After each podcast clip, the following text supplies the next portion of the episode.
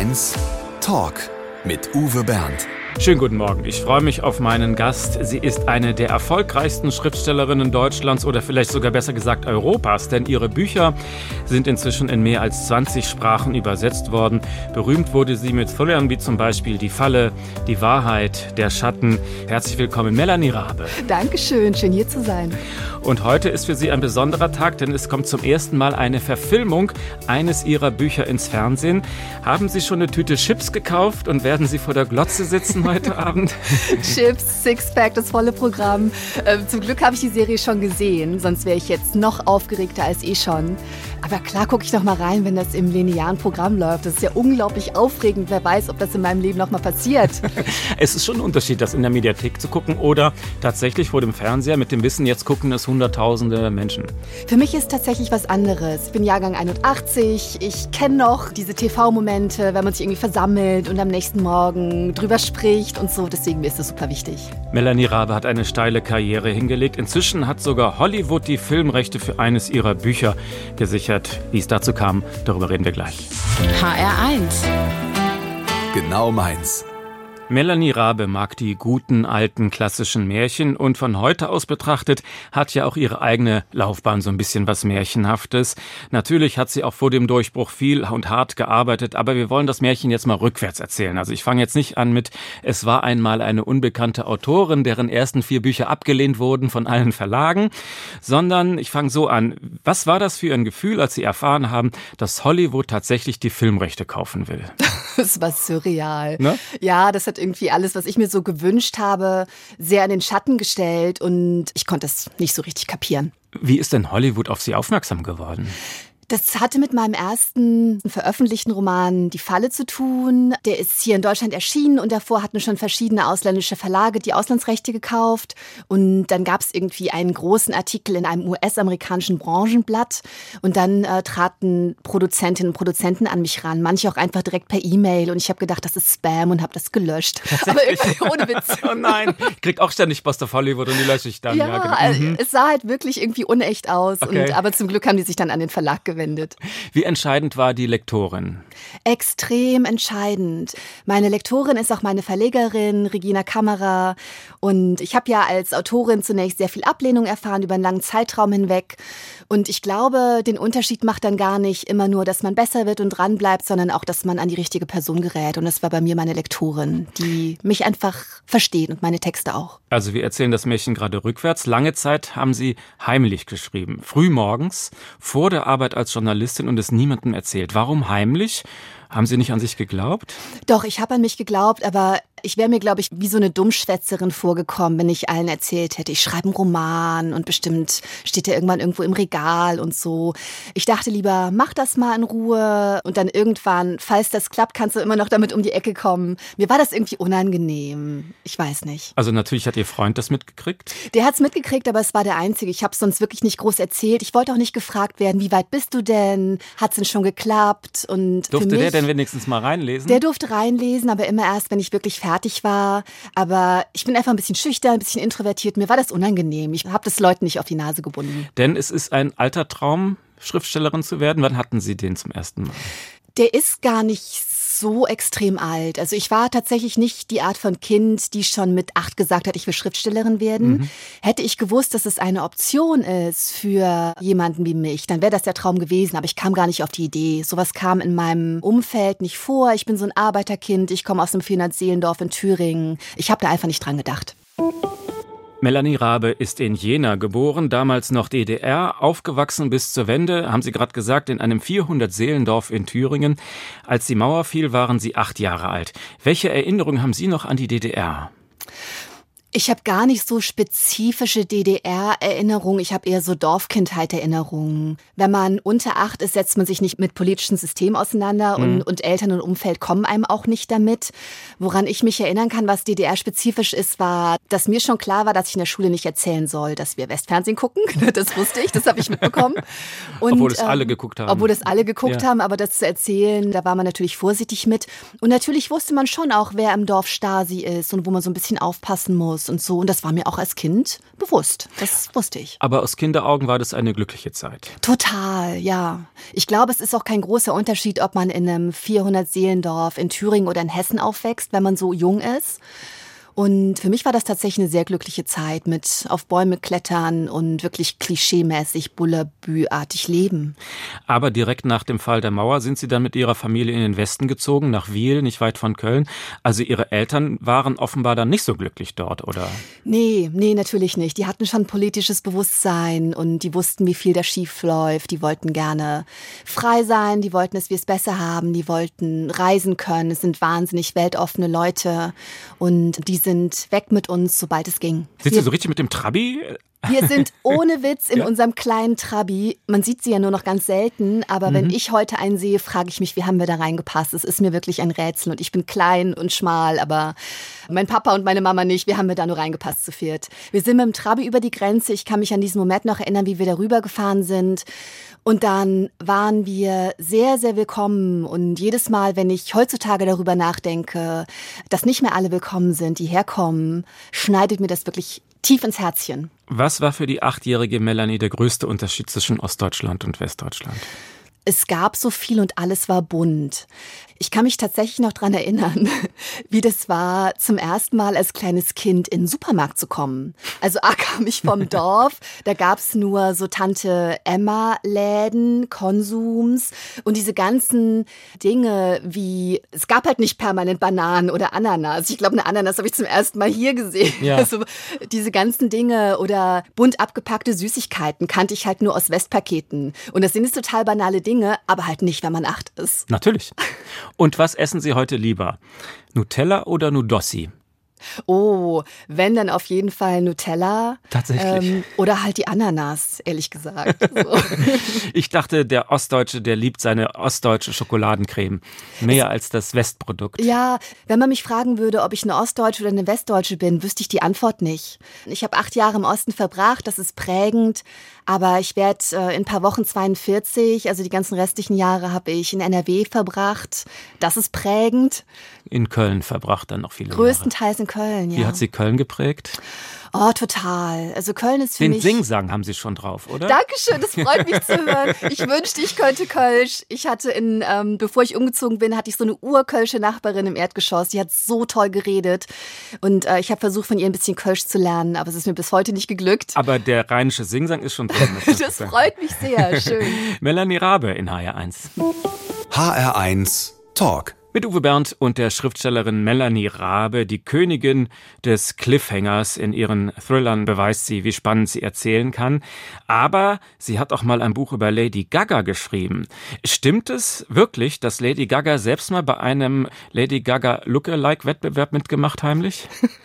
Das ist zumindest das, was ich gelesen und recherchiert habe. Und ich finde das eine grandiose Idee. Und was mir daran am aller, allerbesten gefällt, ist die Tatsache, dass sie ihn nicht gewonnen hat. Welchen Platz hat sie gemacht?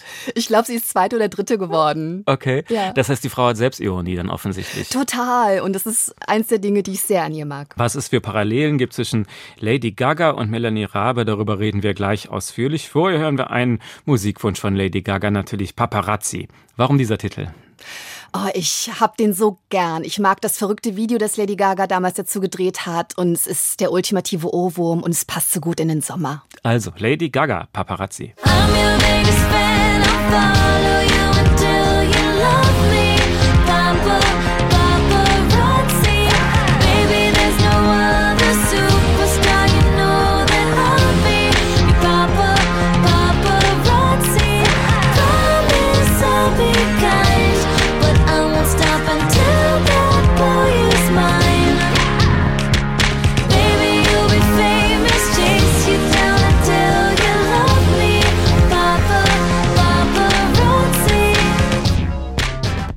Lady Gaga mit Paparazzi, gewünscht von Melanie Rabe und im Klappentext über ihr Lady Gaga Buch steht ein inspirierendes Buch über das Phänomen Lady Gaga, aber auch über das Phänomen Melanie Rabe. Wo sind da die Parallelen? Wo sind Sie sich ähnlich mit Lady Gaga? Ja, ich muss erst mal sagen, dass ich mich gerade ein bisschen geschämt habe, weil der Text mir ein bisschen unangenehm ist. Den habe ich natürlich nicht der geschrieben, sondern der Verlag. Ja, Nein, okay, natürlich okay, nicht. verstehe. Das ehrt Sie. überhaupt kein Phänomen. Aber ich habe den Text tatsächlich so geschrieben, wie ich ihn geschrieben habe. Der erscheint in einem Format, das heißt Musikbibliothek. Da schreiben unterschiedliche Autorinnen, Autoren über Bands oder Musikerinnen, Musiker, die sie geprägt haben. Und ich habe mir Lady Gaga ausgesucht, weil ich sie bewundere und weil sie das genaue Gegenteil von mir ist. Was ist das Gegenteil? Was sind die Unterschiede? Lady Gaga ist extrovertiert, war als Künstlerin immer extrem mutig, wusste immer genau, was sie machen möchte, hat sich überhaupt nicht geschert darüber, was andere über das denken, was sie macht, experimentiert so viel. Und das fand ich einfach ganz, ganz toll. Und ich war halt sehr, sehr lange, vor allem als Teenager, super, super schüchtern, habe niemandem gezeigt, was ich mache, habe mir wenig zugetraut. Das hat sich zum Glück irgendwann geändert, aber ich dachte, dass es für dieses Büchlein schön wäre, das anhand von zwei sehr unterschiedlichen Biografien zu erzählen. Das heißt, Lady Gaga hat Ihnen geholfen, sich neu zu erfinden? Ein bisschen, ja. Das passiert natürlich nicht so direkt, wenn man Musik hört oder irgendwelche prominenten Menschen gut findet. Das passiert, glaube ich, eher so ein bisschen durch Osmose. Ich habe ihr dabei zugeguckt, wie sie berühmt geworden ist und wie sie all diese verrückten Dinge getan hat, wie sie Musik gemacht hat, seltsame Performances gemacht hat, ihr Fleischkleid getragen hat. Fleischkleid, ja. Sehr umstritten. Sehr umstritten. Und ähm, da habe ich mich aber tatsächlich, obwohl Vegetarierin übrigens, sehr in sie verliebt geliebt, weil ich mochte, dass hinter allem, was sie steht, ein Gedanke steht. Sie hat später erzählt, dass sie das Fleischkleid getragen hat, um eine Metapher dafür zu finden, dass Frauen in der, in der Popmusik wie ein Stück Fleisch behandelt werden. Und dann dachte ich, ah, die ist ja auch noch schlau. Da mhm. ist ein Gedanke hinter. Also auf den ersten Blick ist Lady Gaga einfach gut gemachter Plastikpop. Aber Total. das ist eben nur der erste Blick, da steckt mehr dahinter. Ja, genau. Es ist eine, ist eine kluge Frau, die sich über viele Dinge Gedanken macht, die sehr aktiv ist, sehr engagiert ist und ich bewundere das sehr. Was kann ein normaler Mensch noch so von Lady Gaga lernen? Warum ist das für Sie ein Vorbild? Was ich zusätzlich an ihr mag, ist, dass sie nicht perfekt ist. Ich liebe zum Beispiel Beyoncé. Beyoncé ist die Königin, natürlich, aber Beyoncé ist glatt und sie ist perfekt und Lady Gaga ist das nicht. Lady Gaga hat sich sehr verletzlich gezeigt, hat über ihre psychischen Erkrankungen gesprochen und hat irgendwie für Menschen, die Popkultur verfolgen, klar gemacht, dass man nicht perfekt sein muss, um okay zu sein, um gut zu sein, um bewundernswert zu sein, um schön zu sein. Das mag ich wahnsinnig an ihr. Die Schriftstellerin Melanie Rabe ist unser Gast im HR1 Talk und jetzt haben wir einen kleinen Cliffhanger für Sie. Wer ist da wohl jetzt am Telefon? Schönen guten Tag, Herr Überraschungsgast. Schönen guten Tag. Viele Grüße aus Berlin. So schnell kann sie sie nicht erkennen. Sagen Sie vielleicht mal einen typischen Satz aus der Feder von Frau Rabe, den Sie vielleicht mal sogar vorgetragen haben? Ehrlich gesagt, das interessiert mich nicht. Ich finde nichts langweiliger als Diplomatie. Ist es Andreas Pietschmann? Ja! Oh mein Gott! Wie cool ist das denn? Also, du kennst dein Werk sehr gut, dass du sofort erkennst, welche Figur diesen Satz gesprochen hat. Also, in der ja, Verfilmung von Der Schatten spielt er den Performance-Künstler Wolfgang Balder und in dem Hörspiel Der Abgrund ist er auch mit dabei. Wie haben Sie sich kennengelernt? Das war noch ziemlich früh in meiner Karriere. Und wir haben uns dann tatsächlich einmal persönlich getroffen, als meine Hörspielserie Der Abgrund aufgenommen worden ist. Da war ich kurz in Berlin genau. und war ich kurz im Studio und konnte dabei zugucken, zuhören, wie da ein bisschen Magie kreiert wurde aus meinen bescheidenen Worten. So. Ja, ich erinnere mich auch daran. Das war auch ein großer Spaß, das Hörspiel zu machen. Wir haben da, glaube ich, sechs Leute, die zusammen dann diesen Kosmos auf der Insel ausgebreitet haben. Und da wurde ich eben zum ersten Mal konfrontiert schon mit den fantastischen und geheimnisvollen Stoffen, die Melanie der Welt schenkt.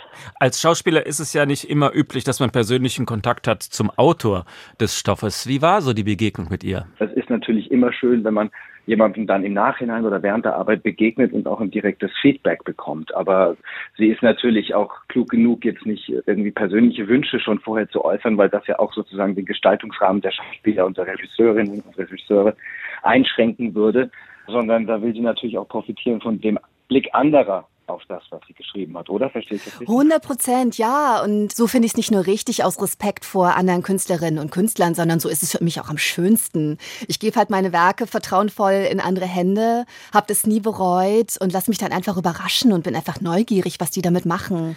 Ist denn Andreas Pietschmann so, wie Sie sich die Figur vorgestellt haben beim Schreiben?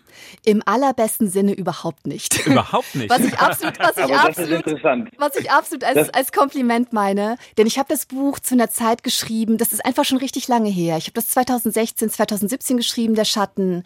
Und die Figur, die jetzt von Andreas verkörpert wird, ist durch ihn so viel interessanter, so viel anziehender und so viel klüger geworden, als ich sie geschrieben habe.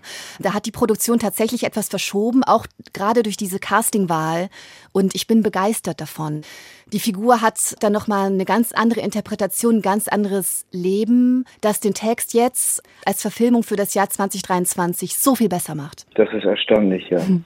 Wenn du sagst, dass du das bereits 16, 17 geschrieben hast, was das dann doch auch jetzt, sechs, sieben Jahre später, in dieser Zeit, die sich so schnell entwickelt, wie es noch nie der Fall war, so eine Aktualität und so eine Relevanz hat, das ist natürlich echt auch beachtenswert. Denn das liegt nicht alleine an jetzt an der Interpretation der Regisseurin und der Produktion für die Serie, sondern das liegt auch an dem Stoff einfach. Und der hat also was Zeitloses. Freut mich. Danke. Schön, dass du so siehst. Vielen Dank, dass Sie mitgemacht haben hier bei uns. Sehr gerne. Danke für diese kurze, schöne Gelegenheit, mit Melanie zu sprechen. Danke, Andreas. Wie toll. HR1 Talk. Melanie Rabe ist unser Gast im HR1 Talk. Darf ich mal Ihre Handflächen sehen? Haben Sie da schon was reingeschrieben heute? Nein. heute noch nicht. Ein Glück. Sie wissen, dass es auch Papier und Stift gibt. Ja, gibt Warum es. Warum schreiben Sie in Ihre Handflächen? Ich mache das tatsächlich nur, wenn ich keine andere Möglichkeit habe. Aber manchmal habe ich tatsächlich nichts dabei und vielleicht das Handy zu Hause und kann da nichts reintippen. Und bevor eine Idee weg ist, ich bin übrigens der zerstreuteste Mensch des Planeten. Ich habe ein unfassbar schlechtes Gedächtnis. Und mir ist das schon ganz oft passiert, dass ich dann was nicht aufgeschrieben habe, weil ich dachte, dachte, komm, du sitzt ja am Essenstisch, sei nicht unhöflich oder so. Ich denke, das ist so markant, das merkst du dir. Nein, tue ich nicht. Ich muss es aufschreiben. Was schreiben Sie da so auf? Ich schreibe meistens nur so ganz kleine Stichworte. Es ist einfach der wichtigste Tipp, den ich allen, die gerne schreiben möchten, geben kann, ist, sich alles zu notieren, was man irgendwie interessant findet, weil es rauscht sonst so weg. Und zu Hause haben Sie ganz viele Notizzettel am Schreibtisch? Ich habe ganz viele Notizzettel und ich habe wirklich Regale voller Notizbüchern. Es ist so ein richtiger Fundus. Und wenn ich dann irgendwann am Schreibtisch sitze und was Neues kreieren will, dann kann ich da reingucken und sehen, was ich interessant fand, als ich keine Ahnung, im Juli 21 in New York war oder im Februar 19 in Wien oder so. Gleich füllen wir ganz viele kleine Zettelchen aus. Gleich kommt der HR1 Fragebogen. Wenn Melanie Rabe ein Buch schreibt, dann sind es gerne mal 400 Seiten und mehr. Jetzt kommt das Gegenteil, eine kleine Übung in der Kurzform. Kurze, spontane Antworten im HR1 Fragebogen. Mein schönstes Privileg als Schriftstellerin ist, dass ich mir den ganzen Tag Dinge ausdenken darf und dafür bezahlt werde. Ist das ein Traum? Total, es ist total bizarr. Das ist doch kein Job. Dass man dafür Geld kriegt, ist total verrückt. Ein halbes Pfund Butter kostet ungefähr. Oh, das weiß ich nicht. Ich kaufe keine Butter mehr, weil ich bin keine Veganerin, aber ich kaufe keine Butter. Mein Lieblingsessen. Alles, was meine Mutter kocht oder Trüffelpasta. Kinder sind für mich. Ein Riesenspaß am meisten auf die Palme bringt mich? Hass, Hetze und viele dieser Dinge, die auf Ismus enden. Glück bedeutet für mich Freiheit, Freude, Sonne und die Menschen, die ich liebe. Das Schwierige an der Demokratie ist, dass sie so unter Beschuss steht. Bereut habe ich. Bereut habe ich, dass ich mir früher selbst wahnsinnig das Leben schwer gemacht habe, weil ich so viel Angst hatte vor Dingen, vor denen man keine Angst haben muss. Ich würde gerne mal einen Abend verbringen mit. Ach, dann nehme ich Lady Gaga. Wir haben nichts miteinander zu tun, aber es wird bestimmt ein sehr lustiger Vielleicht Abend. Vielleicht kennt sie ja ihr Buch. Oh Gott, vielleicht. Wahrscheinlich nicht. Spricht sie Deutsch? Ich glaube, sie spricht kein Deutsch. Es ist noch nicht übersetzt. Mal gucken. Wer weiß. Zuletzt geklaut habe ich. Ich habe tatsächlich, also physisch noch nie was geklaut. Ich habe mich letztens mit einer Freundin darüber unterhalten, die behauptet hat, jeder hat doch schon mal was geklaut. Ich kann wirklich schwören, ich habe noch nie in meinem Leben was geklaut, physisch. Und ich habe ganz große Angst, ähm, mal versehentlich künstlerisch was zu klauen, weil man ja immer mit so aufgestellten Antennen durch die Welt geht und alles ist Sprache und oft sitzt man am Schreibtisch und weiß gar nicht mehr, wo Ideen so herkommen. Mhm. Und man liest so viel, man schaut so viel. Und ich habe riesige Angst, dass ich irgendwann feststelle, dass ich was geklaut habe und es nicht gemerkt habe. Gendern. Finde ich total richtig. Ich glaube, als Autorin erlebe ich das permanent, dass Sprache Wirklichkeit erzeugt und umgekehrt natürlich auch. Und ähm, ich finde es schön, inklusiv zu sein. Ich verstehe Menschen, die es anstrengend finden, aber ich finde es schön und ich gebe mir Mühe damit, auch wenn ich da nicht perfekt bin. Ich habe Angst vor. Ich habe Angst vor Tod und Krankheit der Menschen, die ich liebe. Das ist natürlich die größte Angst. Und dann habe ich jede Menge Phobien, also wirklich jede Menge. Ich habe panische Angst vor Spinnen. Ich habe da sogar schon mal eine Therapie gegen gemacht, die eine Zeit lang geholfen hat, aber irgendwie jetzt nicht mehr. Angst vor Menschenmassen und äh, vor ganz, ganz vielen anderen Dingen. Franz Kafka. Liebe ich. Ich war irgendwann, ich glaube 2018, noch mal in Prag alleine im Winter und habe so Kafka-Orte besucht. Düsterer Magier Kafka, ich liebe den. Er zieht er nicht runter, wenn man davon liest? Irgendwie nicht. Ich verstehe den Gedanken, sollte es eigentlich, aber ich habe immer das Gefühl, dass das jemand ist, der auf Gedanken kam, auf die von den Milliarden Menschen, die es so gibt oder gab, niemand sonst gekommen ist. Ich habe letztens ein Stück von Kafka gelesen über das Briefeschreiben und er hat darüber geschrieben, wie das, was wir tatsächlich sind, auf der Strecke bleibt, wenn wir nicht direkt miteinander kommunizieren. Und er hat darüber geschrieben, dass Briefe und indirekte Kommunikation Gespenster von uns erstellt, die dann miteinander kommunizieren. Das klingt jetzt ein bisschen abstrakt, aber ich habe direkt gedacht, das ist FaceTime, das ist digitale Kommunikation, das ist Social Media, ah, das ist nicht echt, das sind Gespenster. Hm. Kafka ist ein Genie. In meinem Bücherregal unten rechts steht? Unten rechts stehen die Biografien und Autobiografien. Liebe ich. Der HR1 Fragebogen, ausgefüllt von Melanie Rabe. Vielen Dank. Melanie Rabe hat bereits von ihrer glücklichen Kindheit in der DDR erzählt. Ihren leiblichen Vater hat sie nie kennengelernt, ein Gaststudent aus Benin in Westafrika, aber bei ihrer Geburt war er bereits zurück in der Heimat. Sie betonen, dass sie nicht ohne Vater aufgewachsen sind, denn der neue Partner ihrer Mutter hat dann diese Rolle perfekt ausgefüllt. Absolut, ich habe den weltbesten Vater. Trotzdem fragen sich ja viele, denen es ähnlich geht, irgendwann auch nach ihren biologischen Wurzeln und machen sich auf die Suche nach dem biologischen Vater. Hatten Sie das Bedürfnis nie? Nee, ich nicht. Mir fehlt ja nichts. Okay. Aber der leibliche Vater hat Ihnen ja auch Ihre Hautfarbe geschenkt, auf die Sie ja auch stolz sind, oder? Total, ja. Aber ich weiß nicht, ich betrachte mich und meine Identität einfach überhaupt nicht biologistisch. Ich denke darüber nach, welche Werte mir meine Familie mitgegeben hat, was ich aus mir gemacht habe, welche Erfahrungen ich so gemacht habe. Ich denke nicht nach über meine Gene. Und ich glaube, das tun die allerwenigsten Menschen mhm. so im Alltag. Klar, Sie sind Deutsche durch und durch, sowohl Westdeutsch als auch Ostdeutsch. Genau, Deutscher ja. kann man gar nicht sein. Sie haben schwarze Hautfarbe. Suchen Sie nach schwarzen Identifikationsfiguren oder ist das auch egal? Das ist natürlich total wichtig, okay. ja. Also das habe ich früher gar nicht so gemerkt. Da habe ich als Kind natürlich nicht so drüber nachgedacht, denn die gab es einfach nicht. Ich kann mich auf jeden Fall daran erinnern, dass ich das als Kind immer ganz, ganz toll fand, wenn mal im Fernsehen oder in, in einer Serie oder in einem Film eine schwarze Figur aufgetaucht ist, idealerweise sogar eine schwarze Frau. Frau. Das war aber so selten, das gab es halt tatsächlich nicht. Und ich denke mir immer, wenn ich jetzt heute sehe, wie divers Filme oder Serien inzwischen sind, welche Identifikationsfiguren es jetzt gibt, das muss so toll sein für Kinder, die in irgendeiner Form anders sind. Das muss ja gar nicht sein, dass man schwarz ist. Das kann ja alles Mögliche sein. Dass man eine Behinderung hat oder was auch immer. Es gibt so viele unterschiedliche Menschen auf der Welt. Und ich glaube, das ist schön, wenn man sich selber dann irgendwo sehen kann. Oder sich selber in den anderen. Das ist wichtig, ja. Sie haben als Kind in der DDR in dem kleinen Dorf keinerlei Rassismus erlebt. Später auch irgendwie?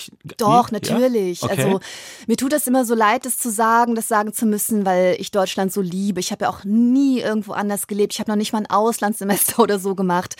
Aber Rassismus ist ein echtes und großes Problem. Es ist die Geißel meiner Existenz und wir müssen alle irgendwie gucken, dass es besser wird. Verdammt nochmal. Köln ist auch eine sehr offene Stadt.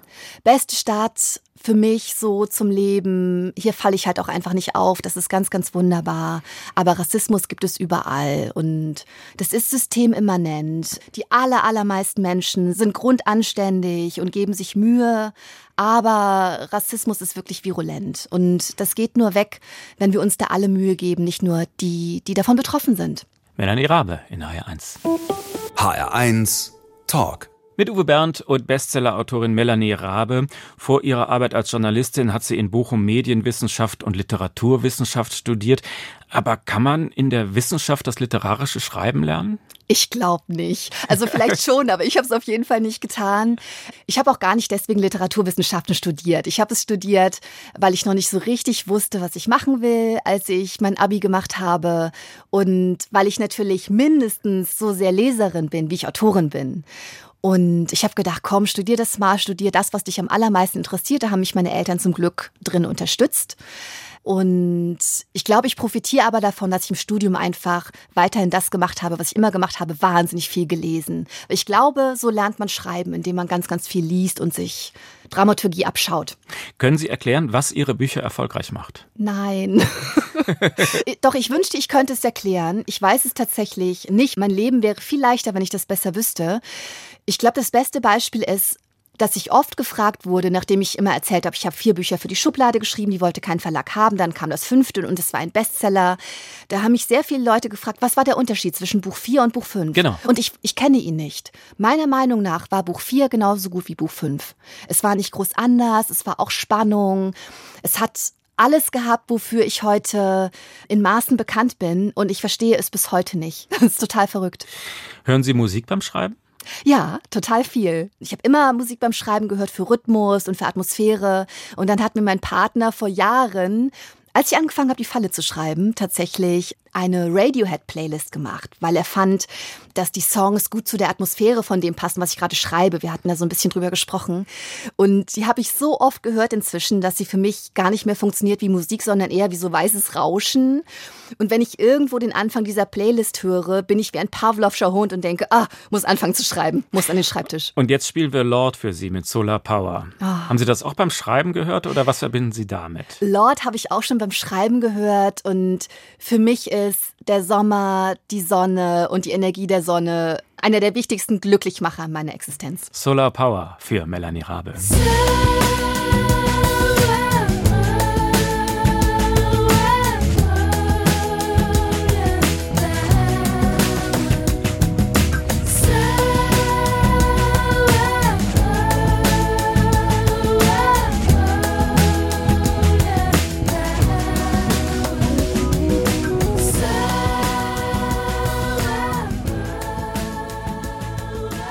Melanie Rabe weiß genau, wie man Spannung aufbaut. Man könnte sagen, sie ist eine Angstexpertin.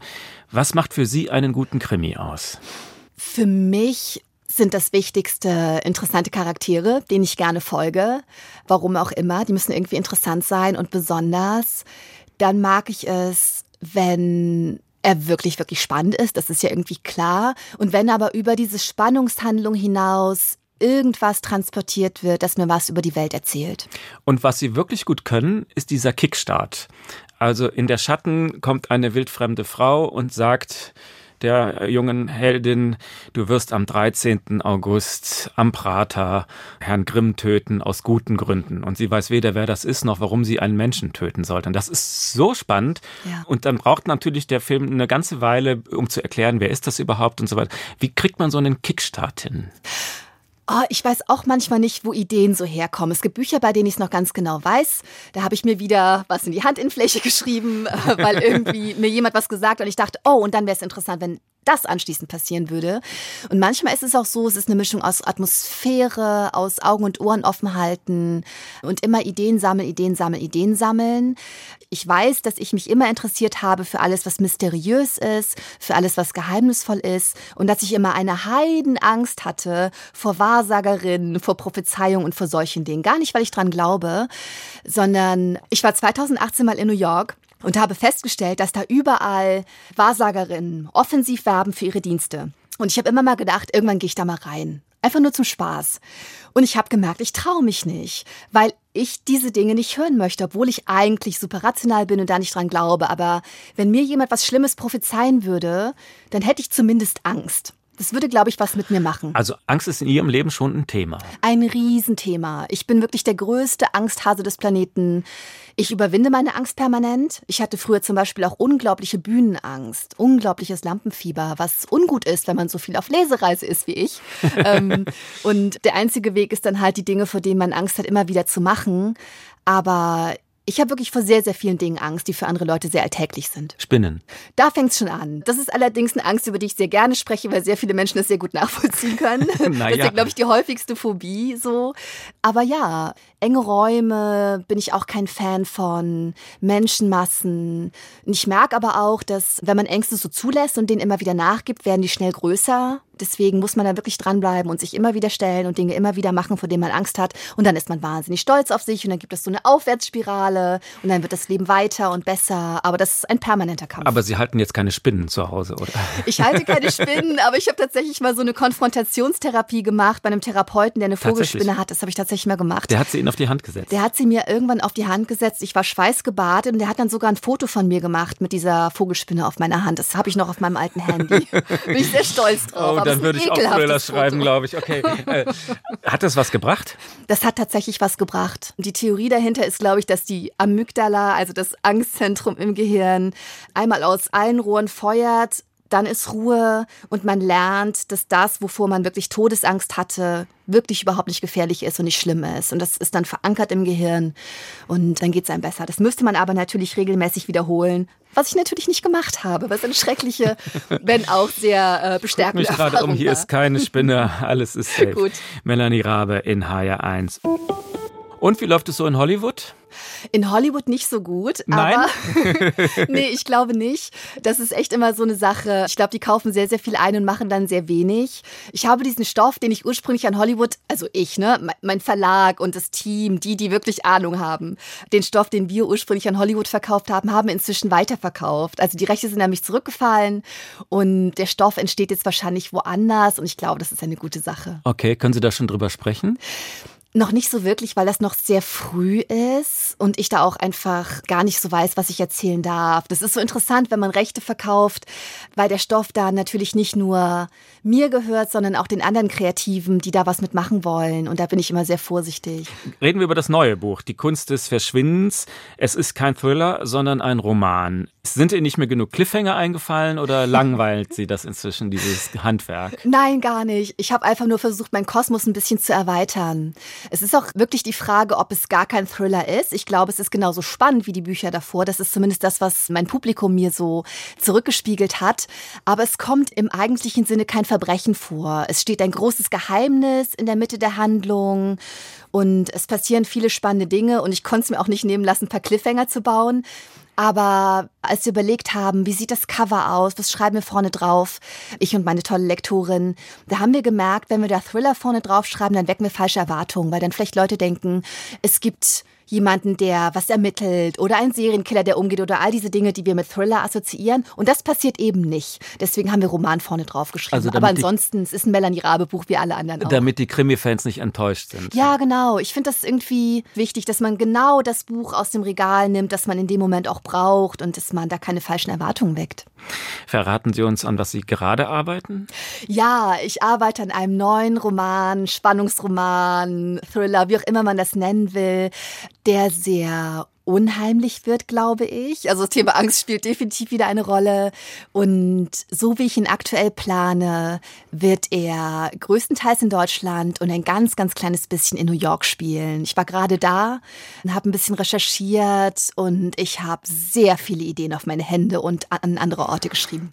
Also ich meine, rein finanziell könnten Sie sich doch jetzt auch mal eine Pause für ein paar Jahre leisten. Oder können Sie gar nicht nicht schreiben? Das ist irgendwie mein Beruf. Das ist auch sehr, sehr schön, dass ich dafür bezahlt werde. Aber das habe ich ja immer gemacht. Das habe ich ja auch schon gemacht, als ich noch nicht dafür bezahlt wurde.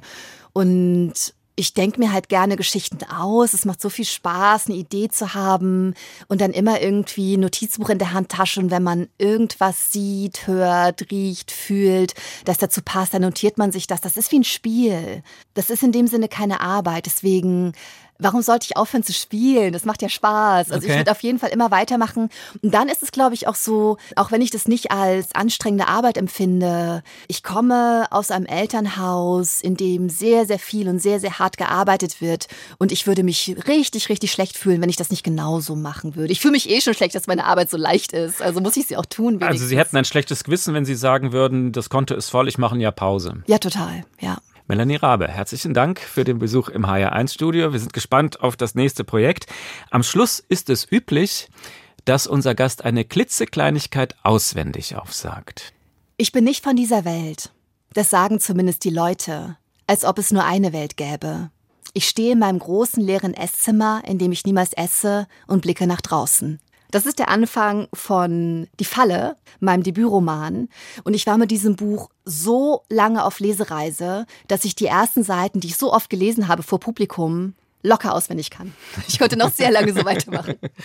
Aber wir lesen es dann vielleicht doch besser selber Das oder hören uns das Hörbuch an. Mein Name ist Uwe Bernd und wir beide wünschen einen schönen Sonntag. Schönen Sonntag. HR1, genau meins.